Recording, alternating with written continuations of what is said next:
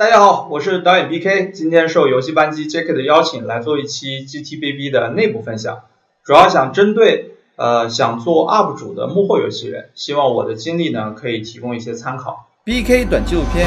感谢您的一键三连。熟悉我的人都知道呢，我以前是做电竞的，做了几十年的幕后电竞人。我曾经认为做幕后的人就应该踏踏实实的站在光的外面，啊，就像雇佣者唱的，呃，本本分分的把自己该做的事情做好。相信很多人都是这样做的。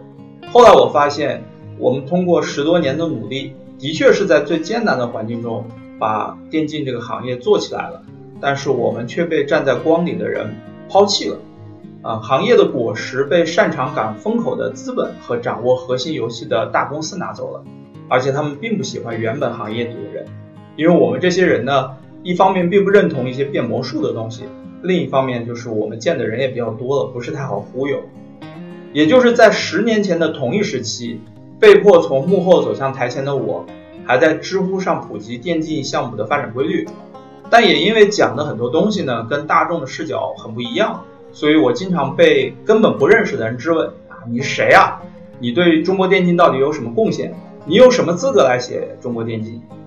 从那一刻起，我开始明白，我们这些幕后从业者呢，犯了一个错误，就是因为没有站在光里，以及不知道怎么更好的站在光里，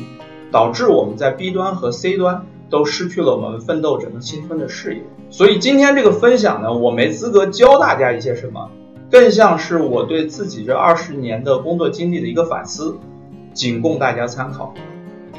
好，下面先介绍一下我自己啊，我是二零零一年做 CS 电竞记者入行的，从小喜欢玩游戏，但是手笨，打不好。不过因为喜欢写东西，擅长组织管理，所以从第一天开始就是幕后工作者。我对自己的定位是非常清晰的。零二年的时候呢，因为经常跑赛场报道，就认识了同在西安的裴乐 King，就是后来的 WE 和香蕉计划的创始人。他当时还在带星际争霸的队伍，后来零三年带出了苏浩，零四年 Sky 加入了队伍，做得越来越好了。当时的我在西安上学，把三十七所高校组成了 COJ 西安高校电竞联盟，King 他们也经常过来参加校园活动，相互就很熟了。零五年的时候呢，WE 俱乐部成立了，我刚好毕业。和陪了一趟火车来上海，进入了 WE 的母公司，负责电竞的商务和 StarSword 国际明星邀请赛的总导演。这个比赛后来成了当时唯一一个暴雪官方认证的中国品牌国际赛事。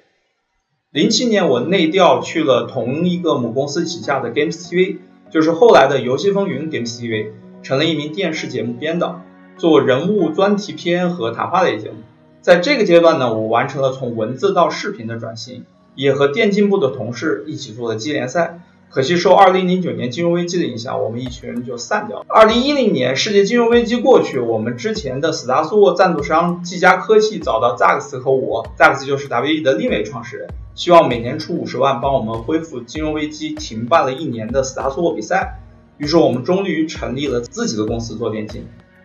二零一一年，我们把 WE 俱乐部也并了回来，零九五升也加入了 WE，负责 DOTA 分部。同时，我们培养出了若风他们那个队伍，在二零一二年获得了英雄联盟项目的世界冠军。在二零一四年之后呢，我们做了经纪公司，跟直播平台合作，包括像 YY 九零幺等频道，推出了很多大家都听说过的主播。之后的事情大家都很熟悉了，我就不多说了啊。再后面就是二零一七年，我离开了电竞行业。当时很多人其实都很不理解，呃，其实原因呢也很简单，我觉得那个时候的电竞行业基本上是疯了，就是猪在满天飞，很多事情跟电竞本身已经没有什么关系了。我个人不是太喜欢这些东西，所以就离开了。于是我去了之前在夜游和电竞联运时代合作的很不错的心动游戏，专门负责投放，就是每个月投五百万，呃，钱花不完要挨骂那种。主推的就是神仙道的手机版，天天打玻璃 RO，还有刚上线的 Tap Tap。后来就是把 B 站的那些 UP 主啊来来回回捋了好几遍，防不胜防就是那个时候出来的。然后起小点的第一次的呃单月过百万的收入也是那时候我投的。呃，但是那个时候呢，其实已经跟我们当年投游戏的时候不一样了。很多游戏本身是有调性的，但是市面上有调性和腔调的知名节目实在是太少了。也就是在这个过程中，我明白了两件事情。第一，游戏公司是真他妈有钱第二，这个这个是内容创业的一个黄金时代，我为什么不去试一试呢？于是，在二零一八年我就离职创业去了。在准备了半年后，打磨好了两个片子。播之前，我在朋友圈告诉大家说我要创业做游戏纪录片了，做回我当年最想做的事情，听故事、讲故事。然后当天晚上也是十多年的好友小仓，然后约我吃小龙虾。他问我打算做什么，怎么做，然后表示他有兴趣投资，然后一个星期后就签了合同，第二个星期一百万的投资款就到账了，然后片子的广告订单也很顺利，呃，心动因为本身就觉得市面上我这样的内容就很少，所以很爽快的就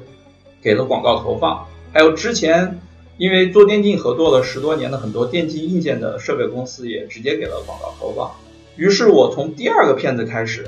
就有了广告。也有了融资，啊，听起来好像很顺利，是吧？我时常在想，如果说我一毕业就来做这件事儿，会不会这么顺利？后来觉得，呃，这是不可能的。这些人脉和资源是在十多年的合作中建立起来的信任。啊，这里多说一句啊，就是我个人认为，人脉的核心不是存了个手机号，或者是加了个微信，而是别人跟你在很多次的合作中觉得你这个人是靠谱的，啊，是可以信任的。啊，才会让很多事情变得简单，没有无尽的背调啊，或者需要你提供大量的数据来证明你的观点，才愿意把一些资源甚至一些朋友介绍给你。我觉得这才是人脉的根本，就是信任。啊，说回二零一八年，刚创业就有了融资，有了广告啊，你说是不是就起飞了？其实正好相反，在之后的两年里呢，我把路完全走错了，因为我。没有想清楚一个问题，就是我的产品到底谁来买单？我们终于到了今天的这个主题了，这才是主题。虽然我之前在电视台做片子，经常拿播放量第一，但是电视台的制片逻辑跟自媒体是完全不一样。首先，电视台不需要太侧重观众的喜好，也不需要担心没有人来买我们广告，而且时代也不一样。毕竟二零零七年的时候，那个时候除了我之外，也没有别人做游戏纪录片。所以可能是因为起点比较高，所以当时就有点飘了，你知道。然后我一开始就没有去思考观众到底想看什么，呃，也没有考虑我的节目到底谁会来买单，就非常自信的去做了一系列幕后电竞人的纪录片。当然结果呢，就是播放量极为惨淡啊！我做了一年多的这个纪录片，然后粉丝还没过三万啊，因为观众不认识这些人啊，幕后的这些人啊，也对幕后的这些故事其实没什么兴趣。哪怕我这些人都是我个人认为的我们行业里的核心幕后黑手啊，而且更难受的是，因为我第二个片子开始就有了广告，然后 B 站、头条这些发布渠道就直接对我的片子进行了限流，这些事情其实彻底颠覆了我对内容产品模式的一个认知，因为我以前就觉得这个做电竞做了那么久嘛，就是没有没有支撑的理想是走不远的，所以我觉得一开始把这个商业框架架起来。才是对的一种方式，但是没想到走进了一个死循环。但它为什么会是一个死循环呢？一方面是我坚持只做纪录片这一个品类，而且片子的定位是一个比较严肃的游戏纪录片。相比较《舌尖上的中国》《人生一串》各种段子啊、vlog 这些衣食住行、幽默搞笑的主题呢，我们很大概率是不会有爆发式的这个播放量和粉丝增长的。所以想从平台的流量上赚钱，这条路在前期是根本行不通的。以 B 站举例，以前的一百万播放量大概能有五千块人民币的激励金，最近好像是调低了，其他平台就更少了。YouTube 虽然理论上高一点，但是也更难做。就简单的说，我们这个产品定位啊，它靠流量赚钱，做李子柒那个模式是不可能的。那另一方面呢，我的赞助商虽然愿意出钱给我做纪录片，但是播放平台限流会让广告效果产生很大的问题。当时的 B 站商业化刚开始，还没有个人推广这样的东西，所以在最开始的两年里，我虽然赚钱，但是限流让我的播放量和粉丝增长出现了很大的问题。二零二零年的时候，二零二零年五月的时候，因为疫情嘛，我整个半年都没有做任何商单，我的员工也没有办法来上海。于是我退到了我空置的办公室，解散了团队，只能选择暂时的蛰伏。之后的半年里呢，虽然也有拍片，但是更多还是在复盘这两年，就是这个路线到底出了什么样的问题。你看啊，我原本的选题是偏电竞幕后的，后来我转到了拍台前的电竞和游戏明星，因为观众认识的认识，所以他就会点进来看。我们也快速的获得了上千万的播放和二十万的粉丝关注。我一度曾认为我们找到了一条路，但是回头再看的时候，这些片子虽然每个都有两三百万的播放，但是全平台的这个流量奖励依然不够我们的成本。而且不是每次商家都愿意买单。我们原本以为有一些直接有关联的游戏厂商、直播平台、经纪公司会愿意买单，但是后来发现他们他们想的是，他们没有找我们收钱已经算是不错了啊。的确，我很能理解他们的想法啊。但是如果这个行业里边唯一赚钱的部分都不愿意买单，那一方面说明我们真的是做的很差，我们还需要努力提高。那另一方面呢，其实说明这个生态是不健康的。二零二一年一月份的时候，又是心动找到我。你看，我们每次走到最低谷的时候，都是我们这些原本的甲方帮我们拉回来的。所以这就是靠谱乙方的魅力啊！这个心动的人告诉我说，他们做了一个格斗类的游戏，问我有没有兴趣拍一个长期的纪录片，并且可以保证我自由选题，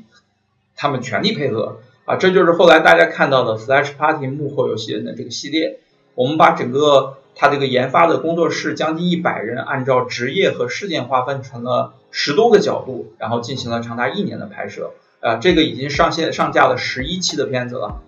在这个过程中，我们发现被拍的人很开心，因为很多部门的人终于有了吐槽的机会。啊，业内同行看着很开心，因为终于有人帮他们说了憋在心里很久的话。玩家也很开心，他们看到了自己喜欢的游戏不断的变化的过程。心动也很开心，他们发现这个相互倾诉的这个过程啊，比团建喝酒效果好多了。当然，我也很开心，我了解到游戏制作中的很多故事，还有了稳定的收入，可以重新组建团队。啊，虽然这个系列的纪录片还是被限流了，就是播放量大概只有每个五万甚至更低，但是这个让我重新找到了做纪录片的价值和乐趣。啊，也因为大家合作的很开心，于是今年就有了更大的项目。钱从哪来啊？很多人可能是从这个节目知道我们的，就是以拍摄全中国最好的独立游戏团队为目标的一个纪录片系列。我们现在已经放出了六期的正片了，就无论是在独立游戏制作者和爱好者层面都获得了很好的评价。虽然播放量呢还是每期二三十万的这个水平，但是因为我们定位很精准，爱看的人都是做独立游戏和喜欢独立游戏的人啊，我觉得这就可以了。以上呢，其实就是我这二十年啊在做的一个事情啊。从我的这个经历中呢，大家应该能看出来，我的这个性格其实不适合去做 C 端的市场。而我的错误其实在于说，我以为我还有救啊，可以去试一试。结果 C 端做的不好啊，最后被 B 端救了啊。最后呢，让我们再次回到我们的主题：你的产品到底谁会买单？于是我的建议是。在回答这个问题之前，你需要先问问自己：你是一个追逐热点、讨好市场、幽默搞笑、古灵精怪、什么火做什么的人，还是一个想做、只想做你自己想做的事情的人？这个其实就注定了后面很多事情。比如说，你适合 to B 还是 to C，这两个方向其实没有什么对错的问题，它只是选择不一样。但是当选择不一样时，很多跟方向不一致的事情。其实从一开始就没必要做了，啊，举个例子啊，啊，假如说我是 to C 的，那就是赚观众的钱，那我做内容就应该是什么热点做什么，观众想看什么做什么，明星一直的往下拍，热点的一直往下跟，更新频率你要高，先不要考虑变现，只考虑播放量和关注度的增长，然后也不去加广告，就不会限流，然后去砸这个推广费用，你的粉丝先积累到几百万、上千万再说。然后就是淘宝店各种软植入、直播带货、卖课，从观众身上进行变现，啊，这条路很累，成本也很高，但是如果你能做起来呢，就很赚钱。那另一条路呢，就是走 B 端，那赚商家的钱，就像我这种做定制化的节目内容，可以不考虑观众数量太大，呃，也不需要考虑要迎合市场。就像网飞的很多纪录片，他们其实是很小众的，基本上不太可能上院线。但是他们做高质量这个呃做深入的一些东西，帮网飞拉到很多的订阅。做 B 端的生意呢，最重要的是专注和深入。C 端的事情呢，其实一开始你就可以不用去做。就像我之前拍明星又拍幕后，到头来两头都没抓住啊！观众其实也很困惑，这个人一会儿拍我想看的，一会儿拍我不想看，那我到底要不要关注他呢？啊，其实这个会让很多的一些关注产生一些困惑。就归根结底，我觉得这两个方向都能做出来，甚至一些大主播做大之后呢，两头他都可以做。但是我觉得呢，咱们还是踏实一点吧。就是大众有大众的喜好，小众有小众的喜好，关键还是你要对自己有了解，你要清楚你的产品是卖给谁的，然后他会不会来买单，然后这个要通过不断的迭代啊、试错呀，然后再找到自己的一条路。这就是今天我们的分享了。下面我们可以有一些提问的时间，也欢迎大家关注我的微信号啊，添加我的微信，然后跟我私下交流。